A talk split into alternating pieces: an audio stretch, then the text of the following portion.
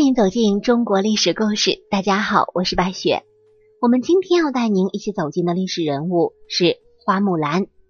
咱们在前段时间啊，跟您讲述了花木兰是哪个朝代的人。那咱们今天这一期呀，是想和大家聊一聊花木兰从军十二年，为什么就没有人知道她是一个女儿身呢？说起南北朝时期呀，我国出现了一位女扮男装的巾帼英雄，这就是家喻户晓的花木兰，被称为是女中豪杰、巾帼英雄。她的事迹流传千古，甚至后来课本呐、电视剧呀、舞台剧啊，也以她为题材，创造了很多文艺艺术表现形式。花木兰作为一名巾帼英雄，在国内的知名度不亚于秦始皇。每个人都知道她女扮男装参军的故事。历史上其实是没有花木兰这个人的，她的历史原型是木兰。不过啊，我们今天要讨论的是花木兰参军十二年，为什么就没有人知道她是个女儿身呢？她又是如何做到不被人发现的呢？想一想，她的那些战友们得是怎样的大猪蹄子啊？眼睛是瞎了吗？截止目前为止，所有电视剧里出现的女扮男装的演员，我个人觉得呀，辨认出他们的真实身份都不需要一两秒钟。为什么花木兰愣是隐藏了十二年，没有被任何人发现呢？花木兰从军多年，身处在几万人的男人堆里，而且男女生差别那么大，每天又要相处在一起，在军营中又不可能有私密的空间，他们一起共榻而眠，甚至洗澡都在一起。而且女生的生理期、发育期等等这些时候，他究竟是如何瞒过千千万万双的眼睛呢？我想，第一啊，《木兰辞》是北朝作品，可以推测出花木兰是北魏时期的人。北魏是北方的少数民族，所以花木兰应该不会和南方的姑娘一样温如尔雅、弱不禁风，体力和体格应该是和同族的男子差不多的，外貌特征可能也比较粗犷。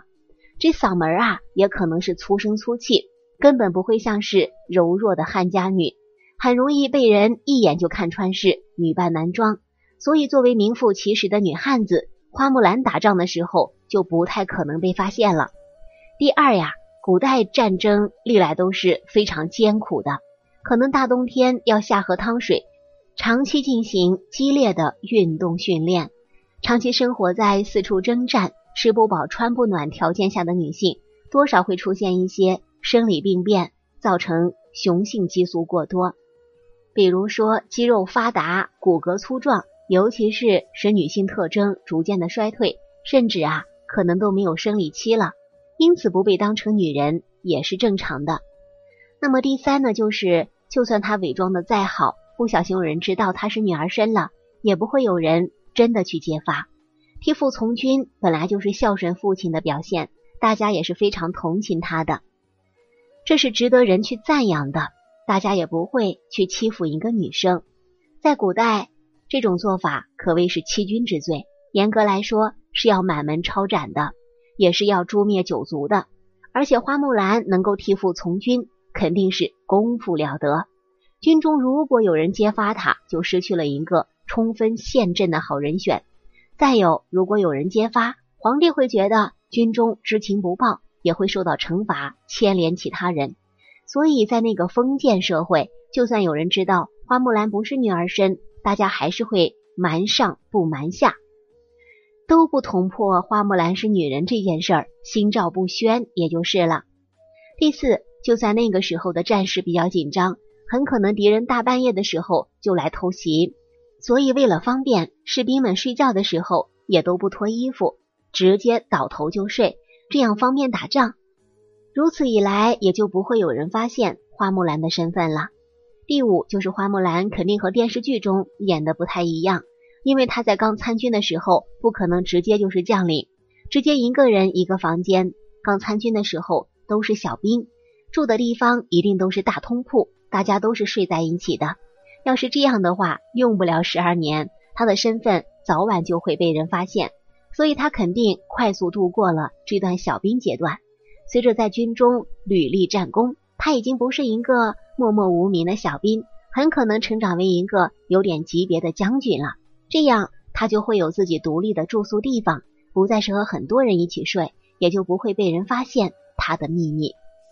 第六，少喝水，减少排便的次数，硬扛着呗。因为多一次排便次数，也就多了一份暴露的风险。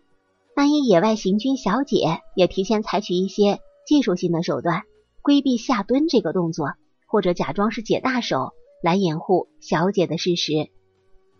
其实啊，这都是我们在给花木兰这样的行为做种种的解释。无论花木兰是怎样瞒过去的，在我们历史的长河中，可能还有无数个刚烈的女子参加过战争。她们不过都是为了保护我们的国家，保护我们的家园。